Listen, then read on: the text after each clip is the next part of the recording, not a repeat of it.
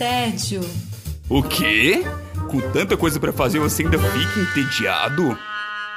Gasta mais tempo escolhendo o que vai assistir do que assistindo? Ah, então vem com a gente. Vai começar agora o Contra o Tédio.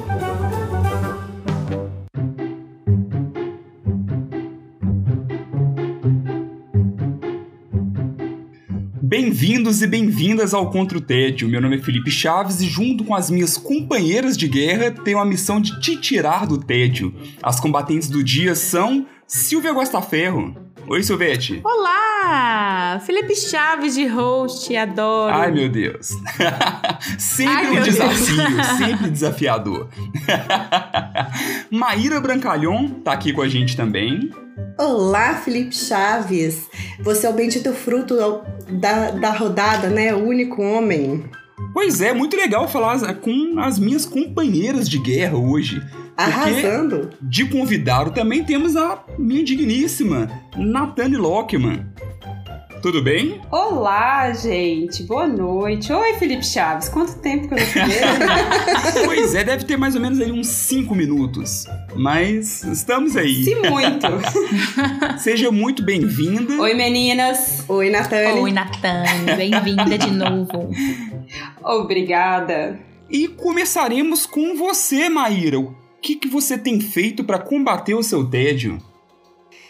Para combater o meu tédio, eu tenho buscado pessoas desaparecidas na cidade de São Paulo. Olha! Olha! É, super interessante. Chique. Tem uns amigos perdidos em São Paulo mesmo. Dois amigos perdidos. Não é nesse sentido, né? Não, não é esse tipo de pessoa desaparecida. Não é perdido por aí caçando confusão. Estou assistindo a série da HBO Max os Ausentes é uma série brasileira lançada esse ano. E eu preciso fazer uma, uma retrospectiva antes disso. Eu sou aquela pessoa que cresceu assistindo séries policiais americanas. Então, aquela coisa de lei ordem, lei ordem, unidade de vítimas especiais, CSI. é, bom, vocês vão lembrar de mais Adoro. séries do que eu. Eu amo séries policiais, gente. É uma coisa que é uma ah, é um prazer na vida assistir séries policiais.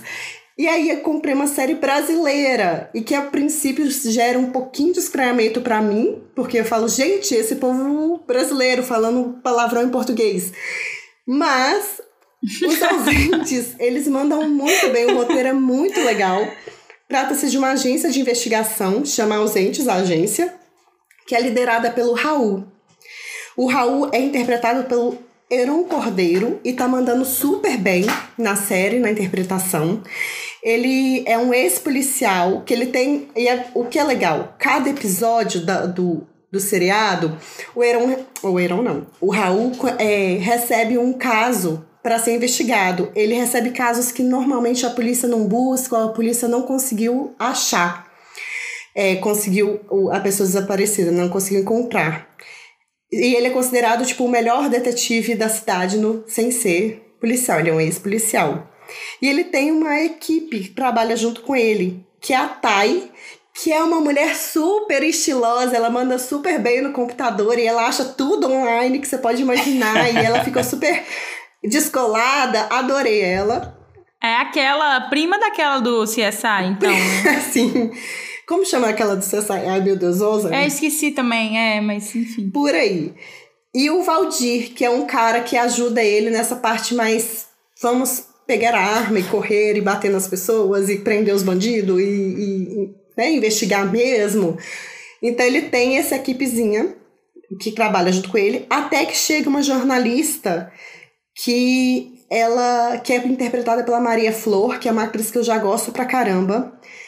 E uhum. aí cada episódio, como eu disse, eles estão investigando um caso de uma pessoa desaparecida. Só que ao longo dos episódios, eles vão. A gente vai desvendando a história do Raul, que ele. Por que, que ele é ex-policial? O que, que aconteceu? A ex-mulher dele aparece. É, ele começa a ter umas lembranças de uma criança. Então a gente vai desvendando o que acontece com o Raul. Tem uma história maior Existe. que tudo. E a mesma coisa, a Maria Flor, essa jornalista, ela chega lá e ela talvez seja o grande mistério da primeira temporada. Tipo, oi? E aí você vai vendo qual é a dela, qual é a história por trás dessa jornalista. Estou evitando spoilers. É, arduamente. Se controla, se controla. Estou aqui respirando fundo para não dar nenhum spoiler. É, então essa série policial brasileira é muito diferente ver para mim séries uma série policial brasileira, mas eles estão fazendo cenas muito bem filmadas. Eu tô adorando o jeito que eles compuseram os episódios. Cada episódio tem em média 46 minutos, quase todos é 46. E eles são 10 episódios na primeira temporada que a gente vai conhecendo as histórias de cada um, né, de cada é, ausente investigado, procurado e desses, dessa, dessas pessoas dessa agência de investigação. É, eu não tinha ouvido falar, e aí, quando você comentou que ia indicar, eu dei uma pesquisada, e aí achei extremamente. Assisti o trailer, achei super uhum. interessante. É, primeiro que é HBO, não tem jeito, né? Assim, o HBO. selo HBO de produção realmente chama muita atenção. Então, quando eu fui ver o trailer, dá pra ver, assim, eu, o quão bem produzido, não, não cheguei a assistir, né? Só foi pelo trailer mesmo, mas ainda assim já chama muita atenção. Dá pra ver que é algo de qualidade e é muito satisfatório, né? A gente tem muitas séries brasileiras recentes tomando uhum. aí os holofotes. E com, e com, grandes produções. Então, Cidade Invisível da Netflix fez uhum, um sucesso muito é grande. Sim. Isso. Agora, essa parece que tá vindo com tudo, agora já no, no HBO também. Teve a Manhãs de Setembro, Sim, que é no que Prime. Que a Sara escreveu então, sobre. Uhum. Exatamente. Cada uma dessas plataformas tem investido aí na, em séries brasileiras. Eu confesso que eu tenho ou tinha um pouco de preconceito de séries brasileiras. Eu achava que a gente não conseguia. É engraçado, né? A gente é puro preconceito. Nós somos mundialmente conhecidos pelas nossas novelas. E a gente faz novelas super bem, assim. A gente, no mundo, as novelas brasileiras são, tipo, aclamadas. E olha, minisséries. E minisséries, minisséries também. E aí chegou nas séries, a retardada que era meio preconceituosa, né? Mas já, já venci a barreira do preconceito e tô curtindo. E aí tem vindo essa, essa, esse sentimento que você falou, Chaves, de, desse orgulho de, oh, poxa, que legal que eles fizeram uma produção bem feita, brasileira e policial, que, não, que eu fui olhando, eu não acho fácil de gravar, porque é muito fácil soar é muito falso. Né, quando um cara vai brigar com outro ou vai intimidar, é um tipo de atuação que eu acho difícil de, de soar verdadeiro e os ausentes têm mandado muito bem. Exatamente isso que eu tinha pensado, porque uma outra série que tem ali um pouquinho de policial, digamos, entre aspas, que foi Cidades Invisíveis, né, uhum. né, que a gente já falou aqui em um programa anterior, é, a parte policial é justamente onde para mim peca uhum. o, a, a série, a interpretação da série, né? Que eu gostei muito da série, a produção é muito bacana, mas na parte policial tende a desejar, assim. Então, bom saber que você achou que esse lado especificamente ficou legal. E é isso, eu confesso que o primeiro episódio me gera estranhamento, mas eu acho que é muito mais pela falta de costume de assistir brasileiros. Ah, com certeza. Nesse, nesse contexto. E aí, o que eu fui vendo é que cada vez que eu a cada episódio que eu via, mais eu queria ver da série. Então eu falei, poxa, essa série realmente me pegou. E pra ser, por, por eu ser alguém que adora séries policiais, eu falei, poxa, não, então acho que, que o trem tá indo muito bem. Eu lembrei aqui de uma outra da Netflix também, que eu acredito que seja policial, que é uhum. é Bom Dia Verônica. Eu não, eu não assisti, mas eu acho que ela também é uma série policial. Sim, ela né? tem um, um contexto sim. de policial, sim. Acho que menos de ação e mais investigativa, assim, mais. Que é um jeito que me chama mais atenção do que o policial, do que a série policial em uhum. si. Porque eu acho que a, a, interpretação muitas das vezes me, me, me, tira, né? Assim, do, quando, quando não é muito bem feito, uhum. acaba que você acaba perdendo um pouco da imersão. E é uma coisa que eu vejo na maioria das séries policiais, mesmo ter, a gente, assim, né, tendo crescido assistindo esse tipo de série, Sim. né? Que são essas séries mais convencionais, né? Igual você falou no início, né? Law and Order, uhum. o Esqueci o nome das CSI. outras. CSI, por aí CSI, vai. é, exatamente. É, então, são esses enlatados americanos que a gente está tão acostumado a ver e que agora a gente tem uma produ algumas produções, não é só essa, né? Mas que o, o Brasil tem se adequado até para o nosso contexto. Acho que também ficar tentando copiar o que o americano faz não, não fosse o caminho, o melhor caminho, assim. Então tem muita coisa do nosso contexto mesmo. É. Uma coisa que eu não sei qual é a opinião de vocês, mas pelo menos para mim, assim, eu, eu fui ver o trailer e me, me chamou a atenção ter poucos atores que eu não. ter poucos atores que eu conheço. A uhum. maioria eu não conhecia. Sim. Então, eu acho isso legal, assim. É, eu não, por mais que eu não sou um cara das novelas, eu não acompanho tanto assim, mas quando eu vou assistir uma série, algo, e, e é todo mundo que tinha na novela das oito, das sete, das seis, me dá um. Acho que cria um pouco desse estranhamento sabe? Assim, de. Ah, uma antipatia prévia, é, como se fosse, né? tipo assim, como se diz. É chato falar isso, eu sei que temos ótimos atores e atrizes, mas é como se desvalorizasse um pouquinho, sabe? Quando eu vou ver, tipo assim, ah, não, quem vai ser o protagonista? Quem vai ser. E aí. Então, eu acho legal ver rostinhos novos, sabe? Poxa, aproveita e apresenta gente nova, sabe?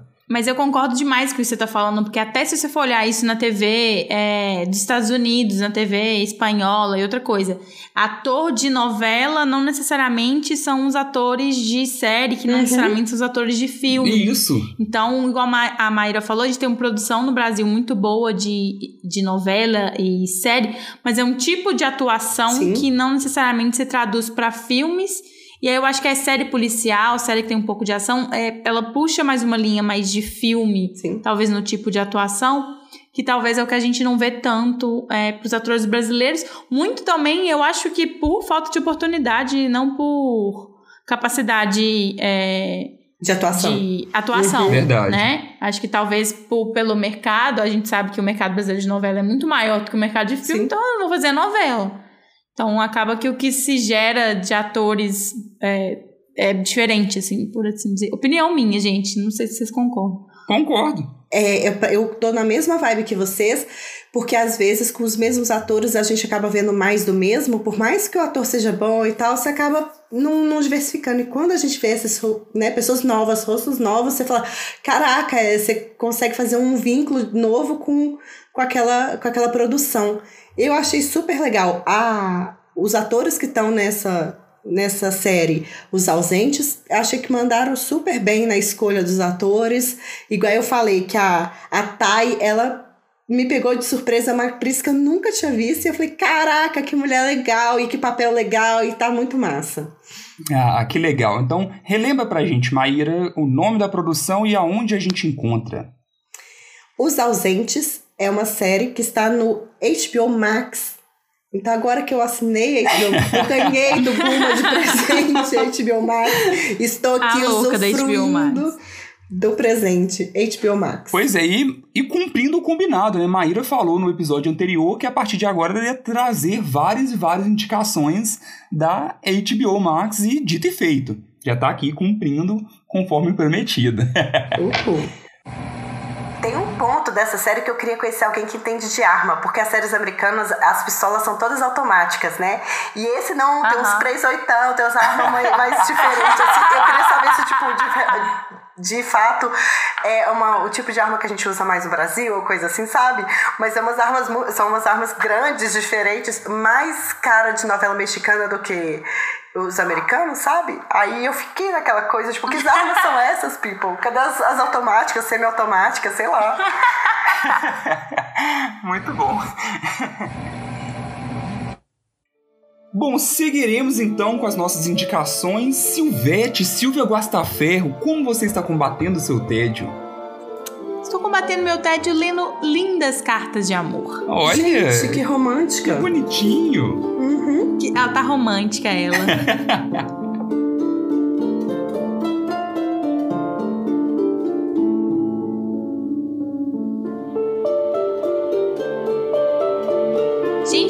final de semana A Última Carta de Amor, um filme da Netflix, que apareceu para mim meio sem muita pretensão, falei, ah, um romancezinho, vamos ver.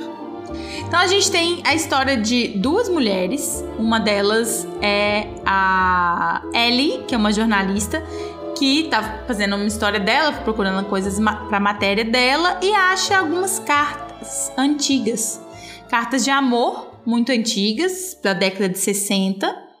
E aí ela começa a investigar. Ao mesmo tempo, a gente acompanha a história da Jennifer, que é uma jovem que está num casamento infeliz, que é autora de algumas dessas cartas, que passa a flertar com um jornalista.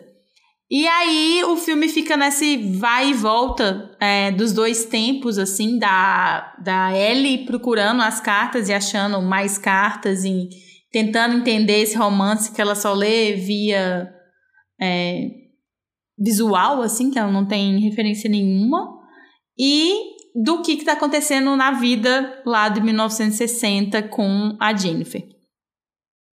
E aí, é, é muito bem feito, é baseado num livro, então eu sempre gosto de filmes que são baseados em livros. Acho que eu tenho uma mania disso. e o figurino é maravilhoso, é um excelente trabalho da, da figurinista, é a mesma do Dalton Webb. Olha. Inclusive, eu achei tão uhum. legal que eu fui procurar, e aí eu vi que ela é super premiada, né? Dalton Webb é uma série muito Sim. premiada por figurino, uhum. cenário, etc. E aí, é muito bem ambientada, é lindo a parte que, quando é de 1965, eu acho que é essa data, super bem ambientada. Então, é uma série muito bonita. É um romanção, gente, é um romanção para quem gosta de romanção. É um filme, né? é. é um filme, é um filme. E ele tenta contar essas duas histórias, tem elementos interessantes. A melhor história é a, a do passado mesmo, assim, que é, acho que onde tem melhores interpretações. Quem faz a Jennifer, que é a, a do passado, uhum. digamos assim, é a. Gente, não sei falar o nome dela. Ah, novidade. Direito, claro, o nome difícil da do episódio. Sempre. Tem que ter, tá no contrato. É a Shailene Woodley. Ela faz é, Big Little Lies, sabe? Sim. Faz aquela. Como é que chama aquela série? Aquela série adolescente, né? De filme. É, putz, como chama? Não lembro o nome, mas eu sei qual é. Divergente? Divergente, obrigada. Uh, isso. Isso. Ela faz Divergente. ela tá super bem, ela tem se arriscado em, em papéis mais. É, sérios e mais diferentes, assim, ela tá fazendo, tá indo super bem, eu tô achando. Eu curto muito o trabalho dela. É, eu tenho gostado bem. E a Ellie, que é a jornalista que acha as cartas, é a Felicity Jones. Olha. Que fez Rogue One, que fez mais um tanto de filme bacana. Então tem um elenco bem legal, feminino principalmente, é, que ilustra bem essa, essa parte do romance e tal. E aí a Ellie, enquanto ela vai, porque um romance só não é suficiente, a Ellie, enquanto ela é, acha essas cartas de amor, ela acaba tentando ver como que ela pode ter um romance dela também. Ah, entendi. Ela vai se inspirando ali. Por aí. É claro que esse filme já apareceu no meu, no meu feed lá do, do Netflix várias vezes. E eu ainda não tinha tido coragem de assistir, mas você me indicando este romance, é porque claro que no meu, no meu só tem policial e romance, né? Tudo que eu assisto. Coisas bem parecidas, né? mas você indicando, eu fiquei super é, tentada e querendo assistir e curiosa para ver, porque realmente parece um filme bonito, assim, de é, uma, uma produção muito bem feita e bonita, e uma história que é essas romances que a gente gosta, né, Silvia? a gente gosta. Uma curiosidade que eu fiquei, assim, referente à estrutura ali, é. Você acompanha a história do passado de acordo com o que ela acha as cartas? A maioria, a maioria. Então, sempre você tem o mesmo conhecimento do que, do que ela, né? Assim, quando você também fica curioso, uhum. igual ela fica. É, você fica curioso igual ela fica. Sim, claro que o vídeo alimenta mais do que as cartas, né? Sim, sim. E ela vai descobrindo o que vai acontecendo e as coisas se fecham no final. Mas é, é uma vibe, tipo, primeiro a gente vê a carta, depois a gente vê o que aconteceu. Ah, uma coisa que, que rola mais, assim, por isso que eu achei bem interessante. Ah, tem, legal. tem. Não é. É um roteiro bem amarrado, mas não é o primor de originalidade desse tipo de, de filme, né? Tem Cartas para Julieta, que tem uhum. isso, tem outros filmes desse gênero, assim. Mas eu achei um roteiro bem amarradinho, assim, bem, bem feito, sabe? Bem feitinho. Sim. e tem uma crítica. É... Tem uma crítica legal também sobre as diferentes maneiras de comunicar porque antes a gente usava escrita, carta, tipo assim, um, um inglês no caso, impecável e muito bonito, a forma muito bonita de escrever. E no presente é só emoji, figurinha, berinjela, pêssego. Olha. e, tem, e tem um pouco disso, assim, eles até questionam. Tem essa, esse questionamento no filme entre os personagens, de, entre a jornalista e, o, e a pessoa que tá ajudando ela e tal. Entre isso, que, tipo, antes era mais difícil porém uhum. mais bonito, mais sensual, talvez, mais romântico.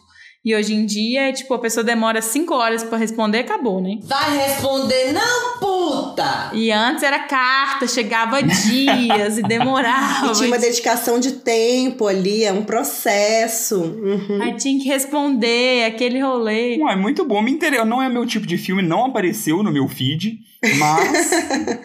Quem sabe? Eu acho que é um filme para quem gosta de romance. Não, não recomendo se você não é dessa vibe de filme, não, porque realmente não tem uma super ultra master surpresa. É um filme, um bom romance. Tinha um tempo que eu não vi um romance que não fosse bobinho, assim, super água com açúcar. Ou então Sim. mega adolescente.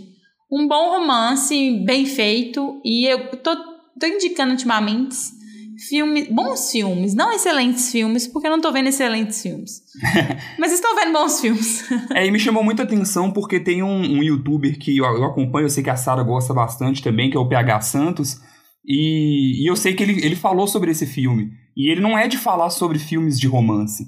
Então, se ele chegou a dedicar um tempo e fazer um vídeo sobre, então pode ter certeza que tem, tem alguma, alguma coisa diferente aí, sabe?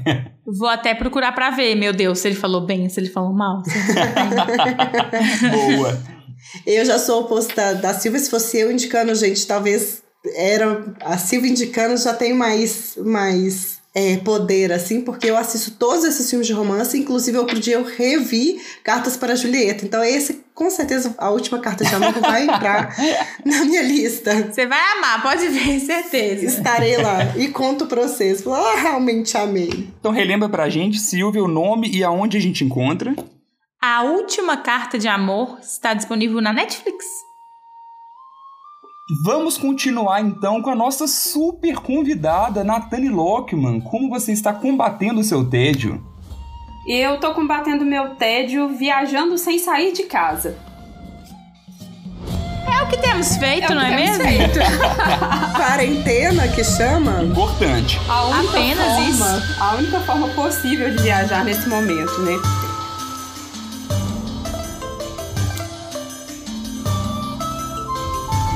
Ou então, pelo menos, a última forma, a única forma racional, né, de, de se viajar.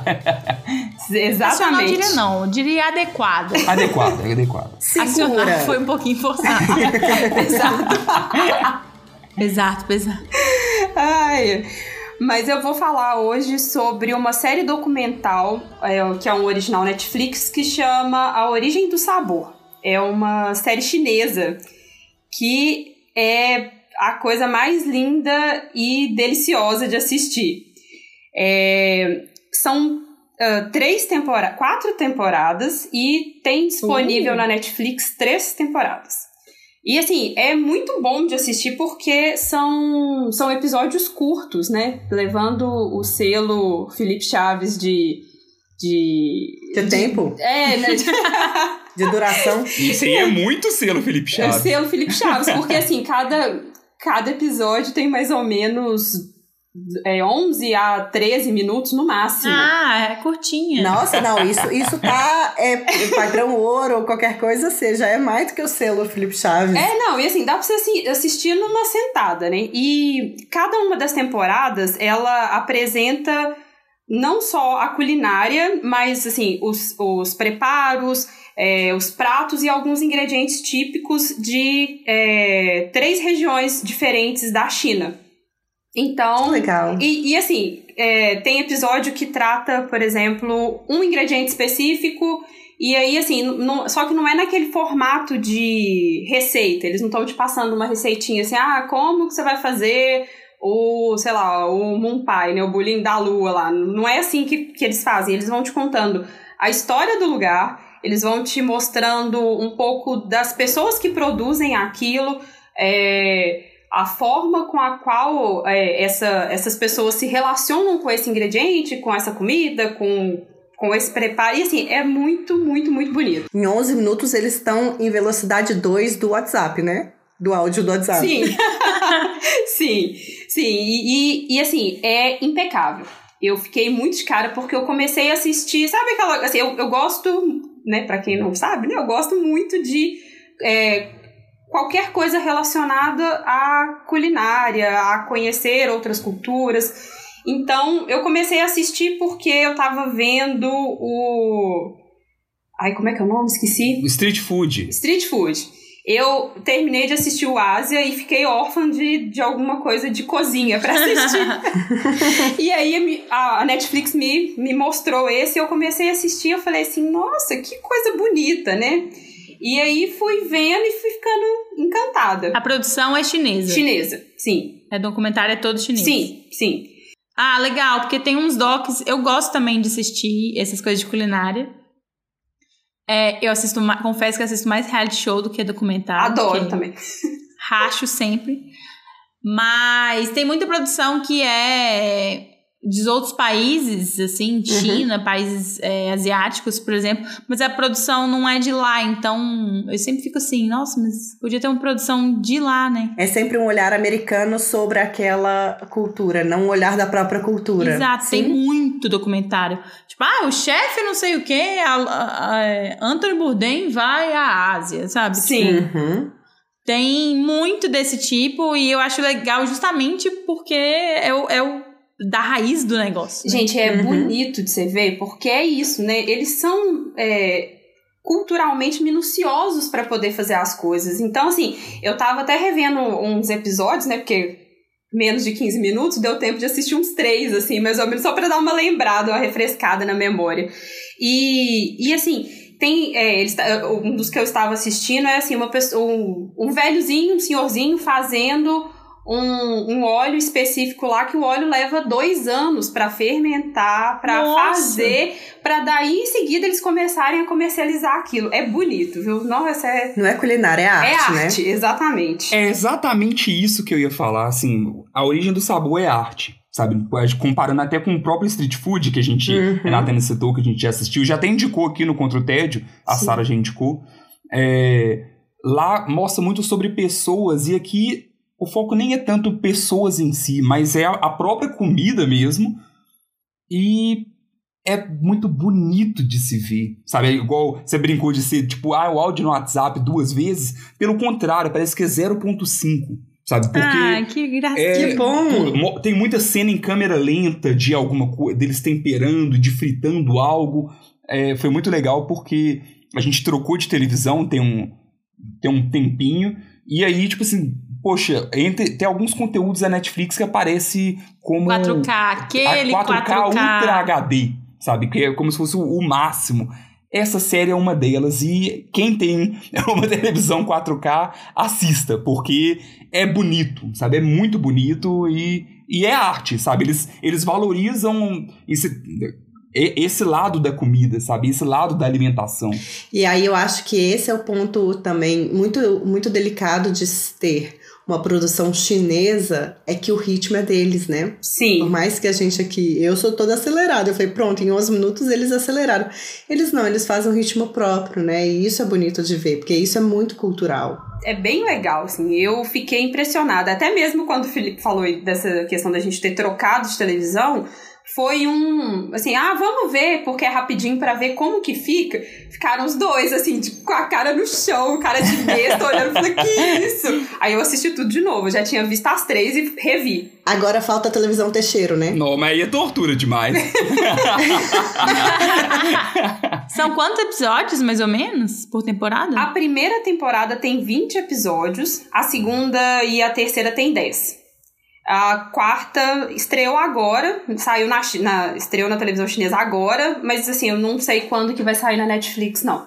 Mas aguardo ansiosamente, porque tô doida pra ver. Assim, é, é muito bonito. E é, é tão legal a gente perceber como que culturas diferentes da, da nossa se comportam é, perante cozinhar, né? Que é um ato tão de, de demonstrar a, como, que, como que a sua cultura verdadeiramente é, né? Porque você conhece muito de, de outros lugares pelo, pelo, pelo que você come, pelo que você vê que as pessoas produzem. Então é, é acho que bonito é até pouco, assim, sabe? A série é, é, é delicada. Deliciosa, gente. Tem hora que você vai assistindo, assim, vai me dando fome, sabe? Tem, assim, dá vontade de lamber a televisão de tão... deliciosa, tô te falando. Deliciosa. É uma série deliciosa. Deliciosa. E a, a direção de arte dela é muito bonita, assim, também. Tem, uma hora, tem hora que você vê eles partindo os negocinhos, assim, os, o que eles estão fazendo. Você fala, gente, mas como é que consegue, né? Pegar aquilo ali, assim, do lado, né? detalhezinho da imagem, porque é muito bonito. É muito bonito. Sim, então, é, muito, é muito zoom, é, é muito slow motion, sabe? Eles têm esse foco em na, na, na arte e, e no visual na questão do visual de cada uma dessas comidas que em, por cada um dos, dos capítulos. Gente, eu nem vi, já tô com fome com vocês falando. Vai uma fominha aqui também. Vai piorar se for assistir. e é isso, é bem legal, é bem vale muito a pena ver naquele é, talvez até no horáriozinho do almoço mesmo, né? Que você já tá almoçando, aí você não fica tão Depois impactado. de almoçar, depois de almoçar. você não fica tão impactado. Aí você vai lá e repete. Mas aí é isso. Então, assim, você vai vendo é, receitas e modos de preparo com mais de 300 anos que as famílias fazem da mesma forma. Você vai ver é, é, é formas de se preparar um prato que está se perdendo porque a última família que faz isso não tem pessoas mais que, que vão é, dar sequência a, essa, a esse modo de preparo. E, e é bonito, assim, é, é muito minucioso, é, é, é gostoso de assistir. Então, vale muito a pena. Muito bom. Já quero ver e a gente troca receita depois, Natália. Com certeza. Não precisa fazer nada daquilo que tá lá, mas com certeza.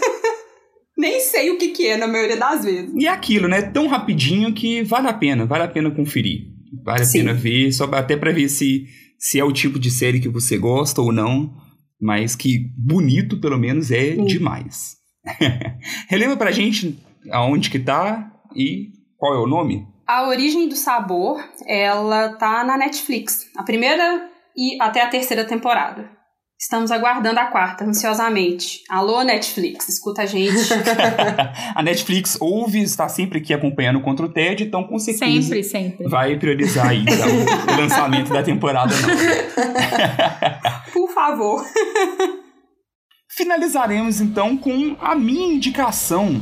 E eu tenho combatido meu tédio acompanhando o desfecho de um dos melhores animes de todos os tempos. Isso é perigoso de falar. Olha, eu grande, mas com essa eu posso. Grande falar. responsabilidade. Nossa, nem me fala. Tô Concordo mais tenso demais. do que o pelo rústico. pois é, estou acompanhando o desfecho de Attack on Titan, Ataque dos Titãs ou Shingeki no Kyojin. Um dos animes mais famosos que nós temos aí dos últimos tempos que está na temporada final. Então, é, era para ser. Eles anunciaram como temporada final. E aí, na hora que a gente foi assistindo, pô, mas vai acabar assim. E aí, depois que acaba, eles falam que é a primeira parte da temporada final. Foi, foi um Ih, golpe. Vai ter cinco partes. É. Caímos em um golpe no final das contas. Então, foi a primeira parte e a segunda deve sair aí em 2022 do que, que se trata Attack on Titan. Então, você aí que tá ouvindo contra o tédio, ah, poxa, eu não sou muito fã de anime e tudo mais, ouve esse aqui, ouve falar pelo menos desse daqui, dá uma chance, porque se fosse fora de anime, se fosse transportado para uma outra mídia, eu tenho total certeza que você gostaria. Então, dá uma chance.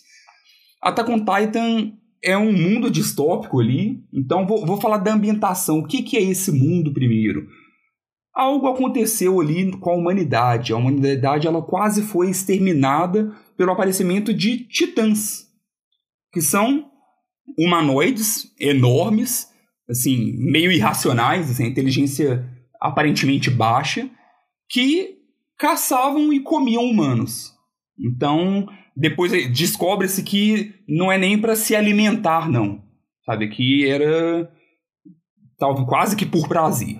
Então, isso aconteceu, foi reduzindo muito a, a quantidade de humanos no mundo, e aí um grupo conseguiu sobreviver, parte, pessoas conseguiram sobreviver dentro de uma cidade protegida por três muralhas. Então as muralhas eram enormes, que três vezes o tamanho do maior dos titãs, que já tinha aparecido até então. Então, os titãs eles vão de 4 até 15 metros. Nossa! Então, Nossa senhora. é, são, são enormes e as muralhas eram gigantes e essas pessoas começaram a viver ali. 100 anos se passaram. E aí sim começa a história de onde, do ponto aonde a gente começa a acompanhar. Hum. Então, as pessoas vivem ali, então vivem do que é produzido ali dentro, né? Porque Uhum. estão sempre cercados lá pelos titãs e, e as pessoas não costumam sair por essas muralhas. Essa parte do plot inicial, ela é contada. Ela é explicada ou ela tem, tipo, a história toda, assim, ou é tipo. É como existe esse prólogo, sabe? Tem existe esse prólogo é, contado de uma forma ágil, só que Isso que eu queria tudo saber. isso você vai entender muito mais a fundo assistindo, porque Entendi. eu tô, eu tô te falando até mesmo de acordo com o conhecimento do que os personagens têm. E que Uhum. depois eles vão adquirindo mais conhecimento sobre tudo Entendi. isso que Mas é um realmente aconteceu. Pra chegar no, na é. real. Isso, é o Uhum. prólogo do começo do primeiro capítulo. Uhum. Então eles já contam mais ou menos aí, eles dão essa contextualizada desse, desse cenário, de como que funciona. E aí a gente acompanha então 100 anos de paz, 100, mais de 100 anos depois, onde eles já estão ali dentro, então tem pessoas que nasceram já naquele modo ali, nasceram e, e, e Morreram, morreram, e por aí cara. vai. É, e a gente acompanha o jovem Eren Yeager. Ele e a irmã adotiva dele, a Mikasa, que estão lá em um dia, o Eren, ele sempre pensou em como deveria ser o mundo lá fora, sabe? Que será que existe o mundo lá fora? Como que funciona? Ó, o jovem fazendo jovenzice. Crianças, né? E aí do nada, tá ali e aparece um titã colossal de mais de 60 metros e destrói a muralha e essa paz de 100 anos se termina. Então, como destrói a muralha, outros titãs entram, várias pessoas são devoradas ali, inclusive a mãe do Eren, e também, né, mãe da Mikasa, mãe adotiva ali, Coitadinho. fazendo o Eren então ficar injuriado da vida e prometer que a partir de agora é, tudo o que ele faria era pra eliminar cada um desses titãs. Pam, pam, pam. Nessa parte foi a parte que eu parei de assistir. Eu falei assim, Felipe, não consigo, não dou conta. Falei, não Durou dou dois conta. episódios. Não, e assim, porque o titã que aparece, é um, do- um dos que aparece e entra, ele tem uma cara muito bizarra. E eu falei, Felipe, não consigo. Não consigo. Eu preciso de dar um tempo dessa série. Eu, eu, eu tenho essas coisas, né? Eu vou dando tempo de umas séries quando vai acontecendo, vão acontecendo coisas que me deixam meio assustadas. Mas aí, né, com bastante insistência, eu voltei a assistir e é sensacional. Pode continuar, Felipe. pois é, porque depois mostra o Eren crescendo e existe. ele- Eles têm toda uma questão militar ali. E dividida em grupos, e um dos grupos é chamado de grupo de reconhecimento, que são os militares que fazem expedições para fora das muralhas. Então eles são treinados em como matar titãs. Mas era aquilo, era bem, bem ruim, porque sempre saíam e voltava um Dois. quarto do esquadrão. né? todo mundo devorado e tudo mais e tal. E aí o Eren, ele cresceu com foco em entrar nesse grupo para ele poder ter a vingança dele. Gente, isso aqui é, é o primeiro capítulo, sabe? De, de 75 já lançados até agora. Então, É nada. é, Attack on Titan, sinceramente, é uma obra de arte, porque além, além do que além do- da questão visual, sabe, de poxa, é a animação, a ação, a aventura, tudo isso que existe, é, a história é muito bem feita, sabe? Existe toda essa parte de mistério que é interessante demais de se acompanhar. Então, o tempo todo você quer saber, pô, mas por que que apareceu esse titã gigante agora? O que que são esses titãs? O, existe mesmo um mundo lá fora? O que tem tantas dúvidas Ninguém e tantas coisas nada. que vão acontecendo que você fica cada vez mais interessado e, e, vai descobrindo e aprendendo cada vez mais. E foi uma história muito bem escrita, muito bem feita. Então, tudo que vai te, te respondendo é satisfatório, sabe? Você fala, pô, que legal que pensaram isso, que legal que pensaram isso. O... Eu queria entender porque a Natane falou que o monstro é bizarro, tem uma cara bizarra. Que tipo de anime, que tipo de desenho é assim? É meio vibes terror ou tem uma vibe mais baguncinha, assim? Por que, que você não gostou, Natana, inicialmente, claro? Então, na verdade é porque o. Igual o Felipe falou, são humanoides, né? Só que é uma pessoa. Muitas das vezes aparece assim, um cara com um corpinho e um cabeção, ou um uhum. corpão e um cabelo. E assim, é, é meio. É muito caricato. É feio de ver, você. assim. É, e aí, assim, tem uns que tem, tipo, o rosto pequenininho, um bocão, um sorrisão, assim, sabe? E aí me deixou meio. Eu fiquei meio assim, tipo, nossa, gente, que, que coisa. Que coisa é estranha. E olha que eu não ligo muito pra coisa bizarra, não. Não tenho muito problema com isso, não. Cem anos se passam e os titãs meio que eles não evoluíram. Não. Não, eles têm, assim, não sei, tem a, a, a mesma cara, né? Assim, eu não sei se, se muda tanta coisa. Não. Pelo menos pelo que eu lembro do primeiro episódio, né? Isso, muitas pessoas que vivem dentro dessas muralhas nunca nem viram titãs. Um titã, Verdade, sabe? Não, nunca nem presenciaram, nunca tinham visto um pessoalmente. Então isso é algo interessante também de, de acompanhar. E aí fala, lá tem todo um sistema, né? Então são três muralhas, e as muralhas, assim, é uma, existe a primeira, e aí existe pessoas que vivem, aí é de dentro mais pessoas, e o centro. Então, existe até mesmo toda uma, uma diferença de classes. Ah! É, são três muralhas, uma dentro da outra. Isso. Então, tem uma diferença de classes. Quem tá mais no centro é tá mais quem... protegido, Isso, claro. é quem tem mais dinheiro porque tá mais protegido. Quem tá mais nas bordas são os fazendeiros, sabe, da, da região ali. Então tem to todas essas questões de política, tem toda uma questão de religião envolvida também, tem essas disputas de classe, fala muito sobre essa questão de militares, sabe? E, e, e várias e várias sobre vingança, sobre ódio, sobre muito abordado dentro de, de Attack on Titan. E isso tudo é muito bom de se acompanhar. Não, e é tão legal o universo que eles criaram de Attack on Titan que dá muita vontade de ler o anime. E assim, eu tenho um pouco. Mangá. Mangá, desculpa. Eu tenho um pouco de preguiça de ler mangá mesmo, mas assim, eu. Depois, até onde a gente tá, eu falei, gente, deve ser muito legal você ler porque é muito mais completo, né? Tem muito mais. É acho que tem muito mais história, né, dentro do, do mangá do que, vai, do que eles conseguem compilar pro, pro anime, né? Mas é, é bem legal. O universo é muito legal, as histórias são muito legais, dá pra fazer. Dá pra tirar muita coisa, até mesmo da nossa realidade, assim, de ver essas questões políticas, questões religiosas. Quanto tempo dura um episódio do anime? Vinte e poucos minutos. É, é meio que o padrão de uh, anime. achei que fosse tipo 75 horas, assim, que você tem que não, gastar, não. mas não é isso, não. Não, anime tem meio que um padrão, sabe assim, de sempre é por volta de 20 Você viu que minutos. eu entendo tudo de anime, né? então, é, e o Attack on Titan, assim, além de, dessa questão de aventura, tem muita ação, porque quem é desse esquadrão de, de reconhecimento, eles têm um equipamento que é para eles conseguirem se é, locomover com mais facilidade para poder derrotar um titã.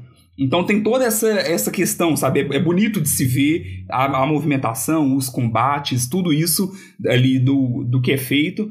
É feito pelo Wit Studio, que é um, um, um, estúdio super renomado, ficou ainda mais famoso por causa do Attack on Titan. E aí nessa última temporada teve uma troca de estúdio. E o que gerou tristeza para alguns fãs, muita gente revoltada e tal, mas que. Mas ficou meio paia mesmo. É, mudou, mas, mas continua bom. Sim. Uhum. No final das contas. a primeira temporada saiu em 2013, sabe? Eu assisti lá na época, em 2013, pirei demais. E aí a segunda só foi em 2017, então eu perdi um pouco da vibe de, de Attack on Titan nesse período.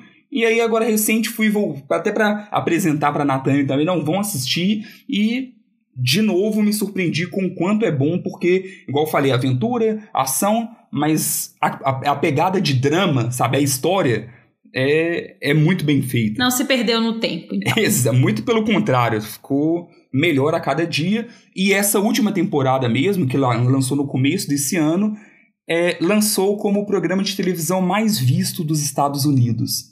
Por algum Uau. tempo ali, Olha. até o lançamento de Falcão e Soldado Invernal. Que aí bateu e, e aí foi depois batendo e passou. Então é realmente um sucesso.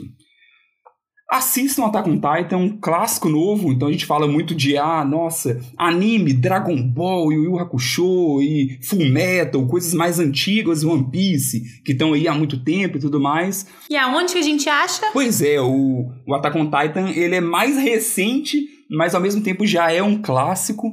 Ele passou na TV aberta aqui no canal Loading, mas atualmente ele também está no, nas plataformas de streaming Crunchyroll e na Funimation. Então vale a pena assistir e se preparar para a última temporada, o final da última temporada que vai sair ano que vem. Que sai ano que vem. Mas assiste só, só a série, viu, gente? Não, não assiste os filmes que tem, não, porque eles são bem ruins. Verdade. Eles fizeram algumas adaptações de live action e é horroroso. Então. É sofrido. É sofrido. Pulem, senão vocês vão falar, nossa, é sério que era isso que o Felipe indicou? Não, não. Pulem que eles mudam até a história. A gente indica, mas a gente também compra e indica, né? Essa tem coisa que não dá para nossa, os filmes são péssimos. Por hoje são essas as nossas indicações. Como um recadinho final, fica os parabéns para as nossas leoninas aqui, a combatentes do dia. Aniver... Final de semana passado, aniversário da Maíra Brancalhon. Nossa, combatente. Aê. Parabéns, Maíra! Fiquei velha e sábia. e final de semana que vem, aniversário da Natane, nossa convidada do dia também. Muito obrigada. Então, temos Parabéns. aniversariantes. Estamos com várias falhas técnicas aqui por inferno astral. Então. inferno astral conjunto. Juntou muito leonino no mesmo, na mesma sala. É muito leonino na mesma muito sala. Muito aniversariante também, né? Metade, metade do nosso, do nosso time de hoje é aniversariante. Aí, aí pesa, né? Realmente. Pesa muito. Mas é isso, ficamos por aqui.